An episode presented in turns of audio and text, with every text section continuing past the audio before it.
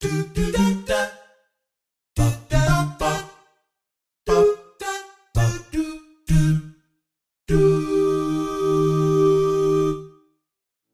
根協力隊つながるセミナー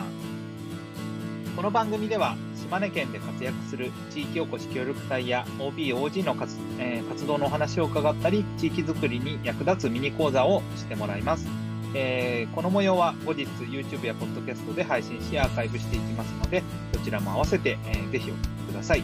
進行は私島根県大田市の地域おこし協力隊 OB で一般社団法人島根協力隊ネットワークの石島和弘がえーお届けします。えー私はフリーランスで、え記事映像制作と、まあ、リサーチとか、こういうインターネットの配信とかも請け負ってますので、え気軽にお声掛けください。そして、この番組は公益財団法人、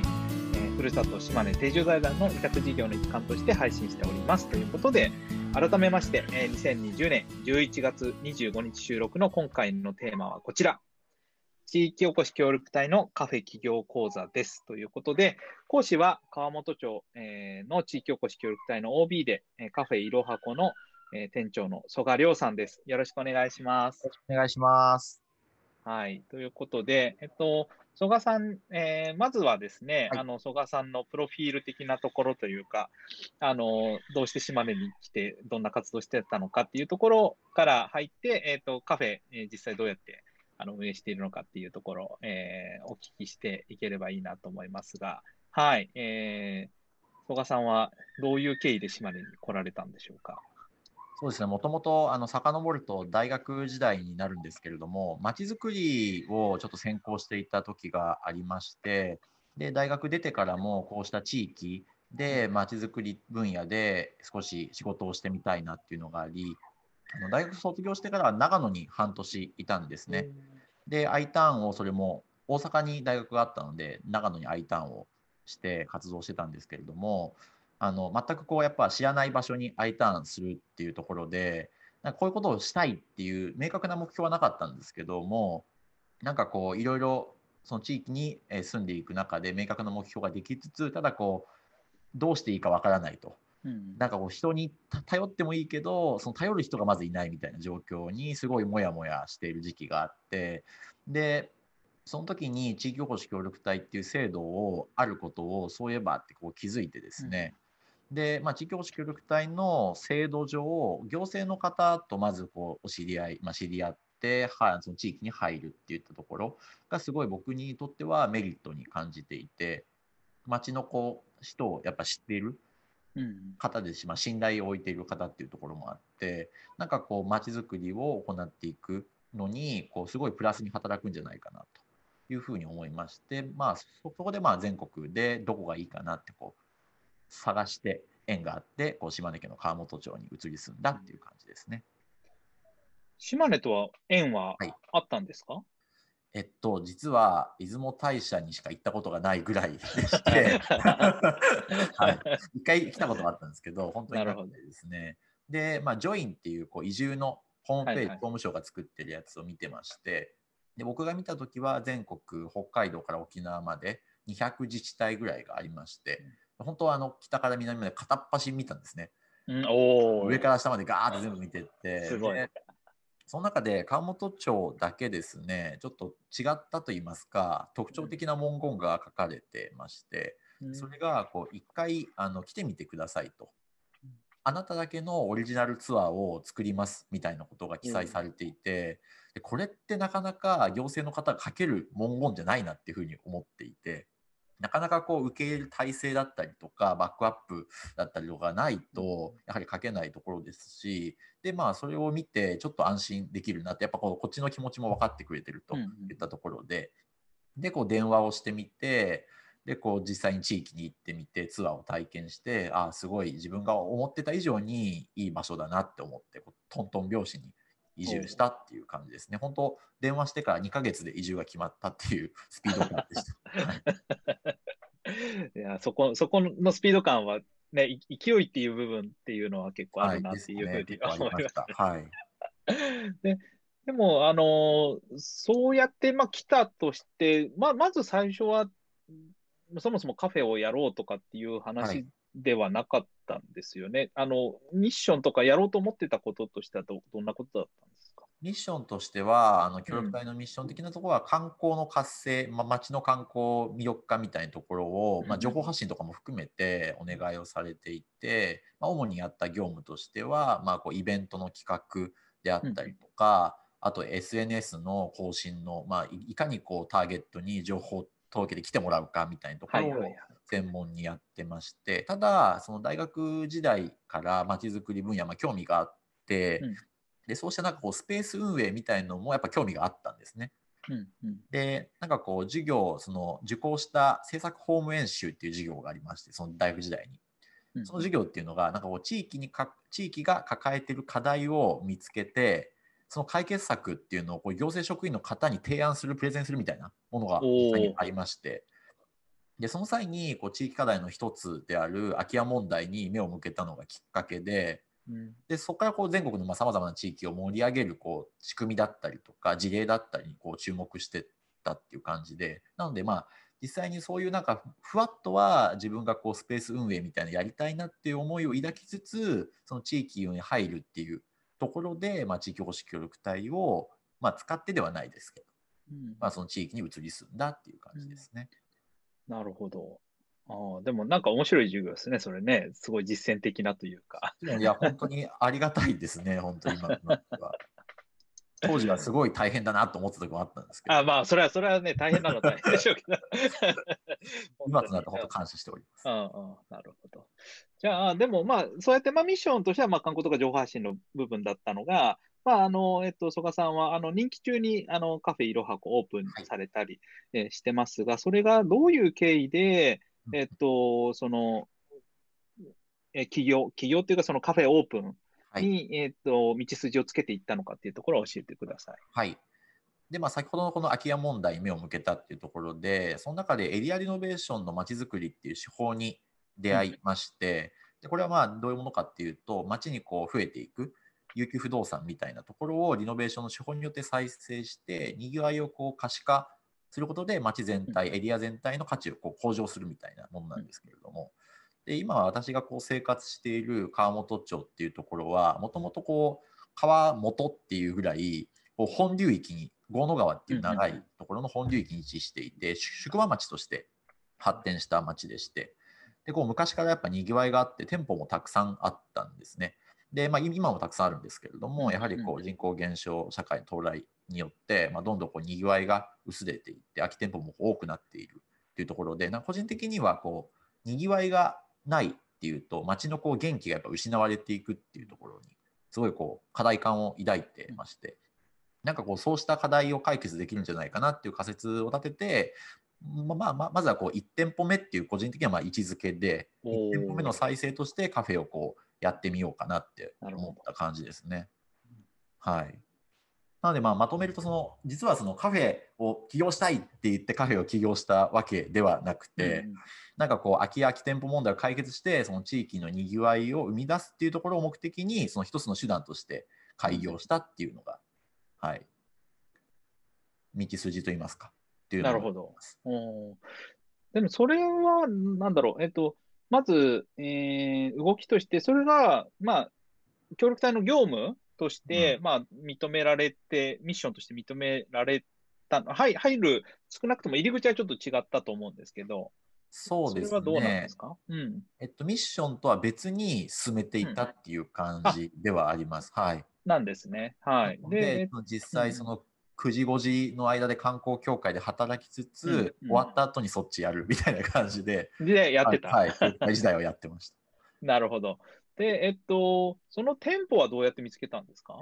店舗は、まあ、その観光協会にいる時から、ちょっとこういうことやってみたいんですよね、みたいな話は、まあ、いろんな方にしていて、で、まあ、それも、まあ、商工会の方とかにもしていて、うんうんうん、で、空き店舗ポータルサイトみたいなところに、その商工会の方がそれを進めてくれた店舗が何店舗かあって、でそそこを今いろいろ見させていただいて、一つここに決めたっていう感じですね。立地的にはなんかどういう特徴の場所なんですか、はい、立地的には、あの今バス停が近くに3分徒歩3分ぐらいのところにあって、うん、でまあ、高校生だったりとか、地域のご年配の方とかが、まあ、そこを利用されるんですけど、まあ、待ち時間とかに利用されることが多かったりとか。ただ、そのいわゆる、えっと、さっきの宿場町的なところのその飲食店がたくさん集まっているエリアではちょっと外れている場所でして、まあ、どちらかというとまあ住宅街が多い場所なんですけれども、そういったところにございます。うんうんうんっていうところをじゃあ見つけて、それを、まあ、えー、元、元何屋さんとかなんですえっと、もともと半年居酒屋が入っていて、それまではお好み焼き屋。まあ、なんか4店舗ぐらいこう入れ替わり入れ替わり立ち上がりしてるらしいんですけど、あはい、僕が利用する前、えっと、4年間ぐらいは空いてたそうです。そうなんですね。はいじゃあまあ一応飲食なんで、ある程度設備は使えるそうですね、あのうん冷蔵庫だったりとか、まあ、その厨房系の設備はそのまま残ってましたので、それはあの活用させていただいてます。それ以外のこう店舗改装というかリノベーションとかっていうのはどういうふうに進めていったイノベーションはやはりこうそのまあ地域づくりの一環として始めたので、か、イノベーションワークショップといったものを5回ぐらいまあ企画しまして、うん。まあ、DIY ですねこうみんなでやっていきましょうっていう感じで、えー、と約まあ半年ぐらいかけて、うんまあ、ほぼほぼもう自分たちでの手で行って改装してできたっていう感じですね。なるほど。えでも結構準備期間あると、家賃とかそういうところは負担は 大丈夫でした？そうですね。なので、まあ、できるだけ早くオープンをしようみたいな感じだったんですけど、はいで、まあ、観光の仕事がめちゃくちゃ忙しくて、2ヶ月間ぐらいこっちに来れないとかあって、その辺は悶々としながらやってるですよね。はい。ですよね。いや、そうそう、みんなでやろうっていうとか、そういうのいいいですけど、結構ね、準備期間取ると、家賃の方とかがね、うんあれが、うん、なんですよね。まあ、難しいところではありますが。で、えっ、と、まあ、じゃあそうやって、まあ、街づくりの、まあ、えっ、と、一つ、えー手法として、まあ、カフェを、まあ、起業してみようっていうので、まあ、プロジェクト、はいあの、自分で持って進めていったっていうところなんですけど、えっ、と、開業、開業までのところの、えっ、と、苦労した点とか、なんか、えー話しておきたい点とかありますか？そうですね。まあ、苦労した点は、うんあの、結構僕、好奇心が旺盛で、こう、自分で全部やっちゃうタイプなんですよ。で、まあ、知識もないのにこう全部自分でやったので、まあ、一つ大変でしたっていうところで、まあ、あの後々こう知識としてたくさんいろいろなことは身についたっていうのはプラスに講じてるんですけれどもうんなんかこうどこを自分でやるのかどこをプロに任せるのかっていう線引きうんは非常に大事だなっていうふうにこのやってて感じました。実際なんかプロに任せたところとしては、なんどういうところ？プロに任せたところはあの電気水道ガスだけです。うんあ、すごい。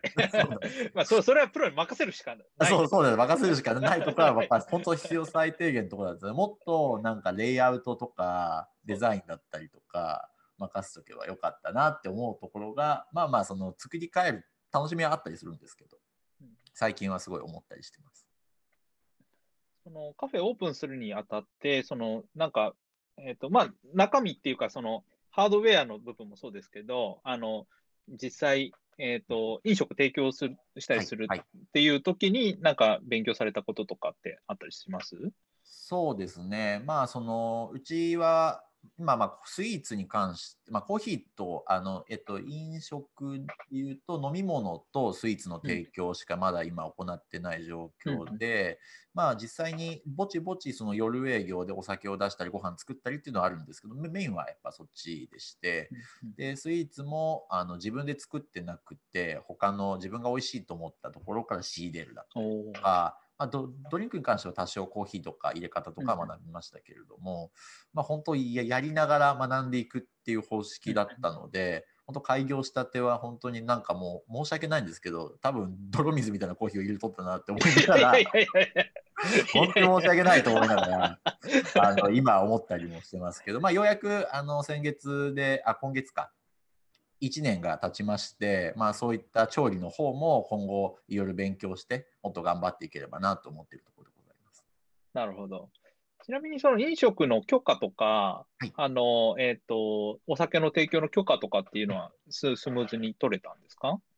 そうですね、飲食の許可自体はそうですね、スムーズに取れましたが、うちは、えっと、実は開業が、まあ、オープンしたのが11月20日だったんですけど、本来は10月31日にオープンをする予定でして、あのオープン前のお祝い会も実は30日にやっていたっていうところで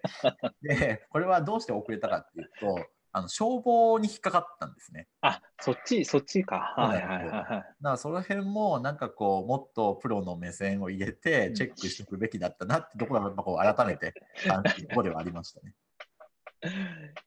消消防はなんかど,、どのあたりに気をつければいいんですか？ちなみに引っかかった消ろ防は、うんえっとまあ、難しいんですけども、うんうんうん。そのなんだろうな、えっと、私が引っかかったのがその非常灯をつけなさいと。あはいはいはいはい。ねこちこちらみたいな。そうですそうですそうです。何平米だからっていういろいろ基準があるらしくて、そこでまあ消火器だだけでその自分で調べた中では消火器だけでいいなと思ってたんですけど、まあ、実際来られたらちょっと厳しくチェックされちゃってそういう感じでまあオープンが2週間ほど遅れてしまったっていう。なるほど。なるほど。あれですね、まあ、居抜きの物件だった、あ居抜きっていうか、まあ、もともと飲食されてたところだったから、ね、飲食は大丈夫だったんでしょうけど、まあ、そうじゃないところでやり始めるとなると、ななんでしたっけ、シンクが2つないといけないとか、ですね。そういうん。条件があったりしますよね。まあ、遺跡の場合でも法改正が割とあったりするので、その辺もなんか。チェックしておくといいかもしれないです。うんうんうんありがとうございます。まあ、なんだ、それは結構、ね、DIY で進めた部分と法律しっかり通さないといけない部分とそうですね。はい、段階とそれぞれあるっていう感じですよね。はい、ということで、あの、まあ、ここ開業までのところでしたけど、まあ実際に、えっ、と、オープンが、えっ、と、な、な、何日？ちょうど1年前ぐらいです。ちょうど1年前ですよね。はいで、1年やってみての、その手応えというか、実際にどういうお客さんが来られて、それが、まあ、ちゃんと売り上げとして上がっていったのかどうかみたいなうんうんところも 話せる範囲で。お聞きしたいなと思いますが。そうですね。まあ、こう、はいカフェを実際に始めてみて、こう手応え的なところで言いますと、やはりあのリピーターさんが増えてきたときに、やっぱすごく感じてまして、まあ、あとはこの場所で何かこうイベントとかをやってみたいとか、あと遠方からわざわざ目的地としてこの場所に来てくれるみたいな時に、すごい。やりがいと言いますか、うん。えー感じますね。それは、えっ、と、んリピーターになってくれるような人っていうのは、はいはい。あのーどういう属性というか、そうまあでも一番は地域のうん。えーご年配の方だったり若者だったりがやっぱり来てくださるので、まあ、あとはこう例えばこの前もあったんですけど高校とか卒業して社会人になってまた来てくれるとかっていうのはすごいやっぱ嬉しいですよね。ああのー高校の時、まあ、島根中央高校で行ってて、で、社会人になって、外出ててもたまに来てくれるみたいな感じですか？そうですそうですああそれいいですね。あのプチ同窓会みたいなのがこの前開かれました。全く、ま、そのなんか同期で集まろうとかなかったんですけど、あちょうどなんか来て、あ久しぶりみたいな。プチ同窓会がねあったりして、いいですねすごい嬉しいなと思ってます。それもでもね、お店がないとフラットってなかなか帰ってきづらいですね。そうですね。なんうんかそういう場所を提供できてるんだなっていうところは、なんかこう、すごい自信にもやっぱつながりましたし、やってよかったなっていうふうに思います、ねちなみに営業時間ってど、えっとどどれぐらいでやってるんですか？えっと、現在は、えっと、週4日でして、え水、木、金、土、で、うんうん。えっと、お昼終わりの14時、午後2時からえ午後8時まで開けております。で、えっと、平日とか、まあ、あの、えーどこの時間帯がお客さんが多いとかってあるんですか？そうですね、やはりこれでもお昼終わりうんうんうんに、あの飲食店結構うちの町もあるんですけれども、うん。そのお昼ご飯を食べれて夜ご飯を食べれるっていう場所は結構あるんですけれどもそのはい間の,、ああ、あのカフェタイム空いてる場所っていうのは本当数軒しかなくて。なるほど。なのでそこで、まあ、ご年配の方だったりとかフラット。うんあとはまあコワーキングですね。あの最近であれば、うん。うん。仕事とかをちょっとしに来たいとかいう方が来たりとかはあります。うんうんうんでまあ、時間帯で言うと、まあ、2時から4時ぐらいが1回忙しいかなっていう。感じですね。うんうんうんその後まあ仕事終わりとかなので、まあ、18時頃からちょっと忙しくなるっていう感じです。うんうんうんうんなるほど。ああ、うん、なんとなくこう、カフェがどういう感じで。位置づけなの、街の中でどういうはい。位置づけなのかっていうのが見えてきたところなんですが、まあ、実際1年やってみてのところで、えっ、と、まあ、手こ入れというか、あの、はえっ、と、ちょっとお客さん増やしたいなと思って工夫して改善していった点とか、なんかメニュー的なところでもいいですし、イベントとかはい。PR とかでもいいんですけど、うん。そういったところをやってれば教えてください。はい、そうですね。工夫した、まあ、改善、本当毎日のようにやってるんですけども、本当自分で全部やったっていうところがあって、間違ってることがやっぱ結構多かったりして、前もあの建築士さんがフラッと来られた時に、ここ多分逆に貼ってるよねとか言われて、あそうですねみたいな感じで、この前もあの、はい、インパクト持ち出してこうウィーンってやったりして、改造したりしたんですけど、すごい。うんまああの、まあ何事もなんかこう、とりあえずやってみて、反応を見て、また作り変えてみたいな感じ、ずっとこう PDCA みたいにずっと回してるような感じでして、でまあ、今こう実際に取り組もうとしているところに関しましては、夜営業を、まあ、ちょっと今コロナで結構難しくはあるんですけれども、まああの、えっと、今年の3月まではやってたんですよね、実はオープンしてから。うんうんうんそれでちょっと閉めちゃったので、それをまた再開できるような体制を今整えて、まあ、メニューもあのご飯類をちょっと今しっかり、えー作っていこうかなっていうところで計画をしておるところです。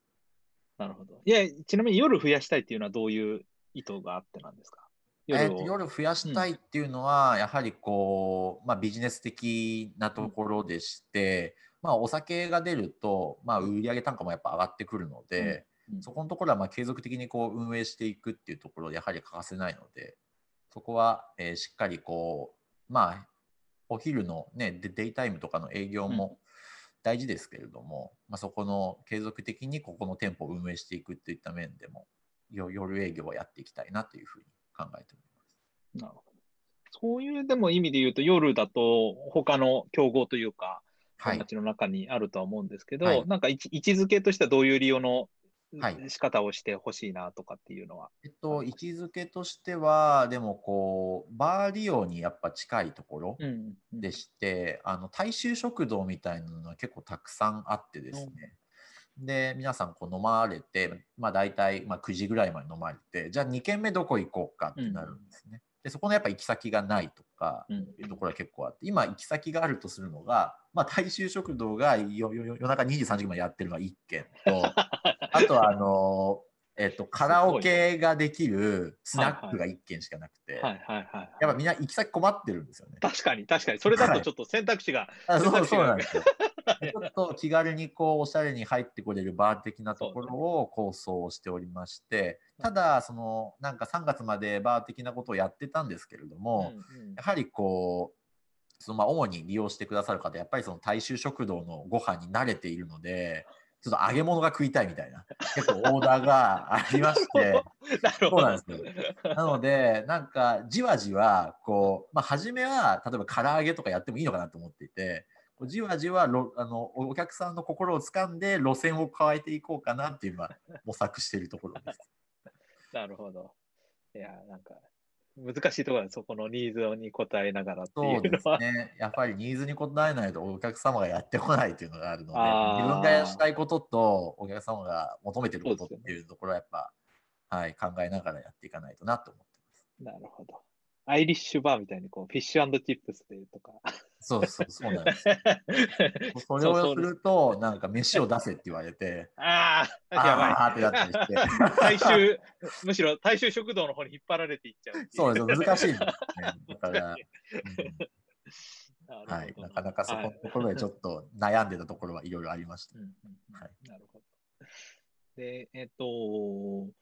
で、こうそうやって、まあ、カフェで1年やられてたっていうことなんですけど、まあ、カフェだけで、えっと、やっていけそうかどうかっていうところ、はいはい。他にも仕事をやられているのかとか、まあ、えええー今後どういう、あの、仕事のバランスを、うん。えーイメージされているのかっていうところ、まあ、ちょっとお聞きしたいなと思います。はい。実際先ほどそのカフェのデイタイムだけの営業でやっぱり厳しいので、うん。まあ、よ夜営業を行うことでそのカフェだけでも、まあ、1人であればやっていけるこう収入自体は確保できるというのは分かっていてただまあ、よくこう、まあ、週週4営業なので、他の3日お休みの日は何してるのとお客様からよくすごい聞かれるんですよ。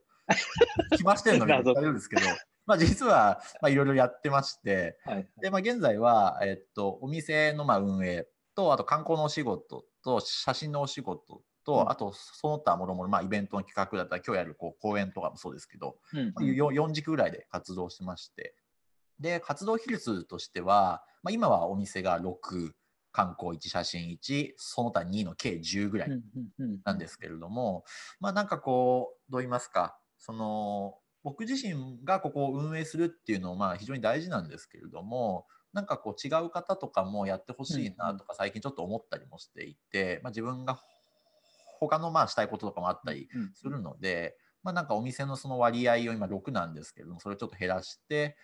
っていうことはちょっと違うところに振っていきたいなみたいなうんところは考えてたりはします。なるほど。いいっすね。なんか、そうやって支えて、あーいろんな仕事組み合わせながら、で、関わってくれる人も増やしながらっていうような、そんなうん、そうですね。なるほど。じゃあ、えっと、まあ、そ、そ、そこにも絡んでくるんですけど、はい。今後のこう展開、えっと、はい。はいまあ、最初の方で、えっと、カフェ営業っていうのは、まあ、ある意味街の賑わい、活性化はい。をする一つの手法で、はい。まあ、今後、あの、店舗も増やしていきたいとかっていうところも、あ、あの、お話しされてましたが、今後の展開、夢や目標、まあ、はい近いところでも遠いところでも、うん。あの、いいんですけど、はい、えーある、ありますか？何何か思い描いてる。そうですね。まあ、あの、はい。お店としては、やはりこう、まあ、趣味でやるのも初めはいいかなと思っていたんですけど、やはりこう、今のこのね、資本主義経済の中でやってるからには、こうビジネスとして軌道に乗せる方向性がやっぱり正しいなっていうふうに最近思って、なので、こう、以前より掲げてる、まあ、月間売上目標みたいなのがあるので、まあ、それを、えー、とコンスタントに、まあ、達成できるようにまあ頑張っていきたいなと。で、それでこう自分がは外れても、それがこううまく回っていけるような仕組み作りみたいのが、ここ、まあ、2、3年とかでできればいいなって思っているところです。あと、まあ、個人としては、先ほどのちょっと写真の話をしたんですけれども、ちょっとカメラ片手にちょっと全国旅したいなっていうふうに、またちょっと方向性変わってくるんですよ、思っていて、でそのまあ、町に移り住んで、ここ数年、自分自身がこう災害などをこういろいろ経験してですね、あ、そっか。こうなんかこう今あるこう風景みたいなのっていうのはどんどんすごい変わっていくなっていうふうに思っていて、なんかこう自分なりに残していく必要性みたいなものを最近すごく感じてまして、でなんかそれで私の写真とかをこう SNS にアップしたときに、その全く知らない方からコメントが来たりとか、あとその自分の故郷ですごい懐かしく思いました、泣きそうでしたみたいなコメントとかいろいろいただいて、なんかその自分がその地域の良さだったり素晴らしさを写真を通して発信できることってあるんじゃないかなみたいなふうに思っていて。でなんかその旅する中で、まあ、全国地域課題って結構似ているところがたくさんあるというふうに思っていてですね。まあ、そうしたなんか共に解決していくじゃないですけどそうした仲間みたいのもなんか全国にネットワーク広げて見つけていければなというふうに今妄想をしております。それはなんか写真を、で、全国にって言った時には、それはなんか仕事なのかライ、なんかライフワークなのかみたいな、そうですね。あでもライフワークに近いと思います。近い、近い感じで。で、ライスワークとして、そのカフェを軌道に乗せてからの動きっていう感じですね。なるほど、なるほど。はいはい そのためにもまずはカフェを。そうです、そうです。なので、あの自分にちょっと葉っぱをかけて、今から頑張ろうかなっていうふうに思ってるところです。大きいところで言うと、やっぱそこの、えっと夜の利用をいかにそいうですね。いうところですかはいね。ですです。うんあまあちなみにち、あ、どうぞどうぞ。うんあ、いいですよ。大丈夫です。いや、うん、ちなみに、あの、えっと、まあ、昼の利用のところで、そのコワーキングとかっていうところも、あの、話がありましたけど、そそのニーズはあある感じですか？どうですか？うん、まあ、最近ようやく少し増えてきたなっていう感じではあります。うん。ただやっぱり全然その都会とかと比べたらもう全く人数としては少ないんですけれども、うん。やはりまあコロナ禍で少しおお仕事とかがお家でやることが多くなってきて、で、まあ、自分の家じゃなくて、そういう、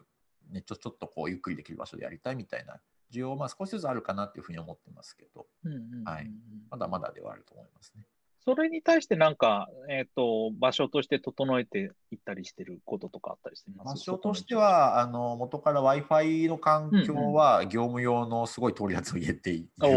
ので、まあ、ごご50台ぐらいつながるんですけど、ああのそんなにお客さんは来れないんですけどね。いうのを一応、回線としては用意してまして、はいはいはい。はいまあ、あの気軽に使ってねっていう感じでは開放しております。ありがとうございます。はい。えー、曽我さんの方から何何か、えー、と宣伝とかああります、告知とか、はい、あればう。ちですか？あ、はいそうですね。またなんかこう夜営業をするといったときには、まあ、SNS、まあ、Facebook と Instagram をお店の方でやってるんですけど、告知をまたさせていただきますので、なんかそれの夜営業をめがけてまあ来ていただいてもいいですし、まあ、今日話を聞いた中でどういう場所なんだろうと思って、こう一回見に来てくださってもいいですし、なんかこの動画をこうきっかけに、なんかまた新しいつながりが生まれればなというふうに思ってますので、今後ともよろしくお願いします。お願いします。あの、じゃあ曽我さんの写真とかは、そのインスタの方を見ればいいっていう感じですか？写真は個人なので、まあ、はいあの僕の普通に名前で多分検索してもらったらいろいろはいはい。ネット上に多分いろいろ出てくるので、あ、了解です。すはい、見てくださいといはい、うことですね。ます。はい、ありがとうございます。えーそれではお時間となりました。えー島根協力隊つながるセミナーいかがだったでしょうか、えー現在月に2回、えー、様々な活動をに取り組んでいる島根県の地域おこし協力隊や OBO 人の活動のお話を伺ったり、えー地域づくりに役立つミニ講座をしてもらったりしています。えー YouTube や Podcast でも配信中です。詳しくは島根協力隊ネットワークのウェブサイトや Facebook ページにてご確認ください。えー次回もぜひお聞きください。ということで、えー今日は曽我さんどうもありがとうございました。ありがとうございました。はい、さよなら。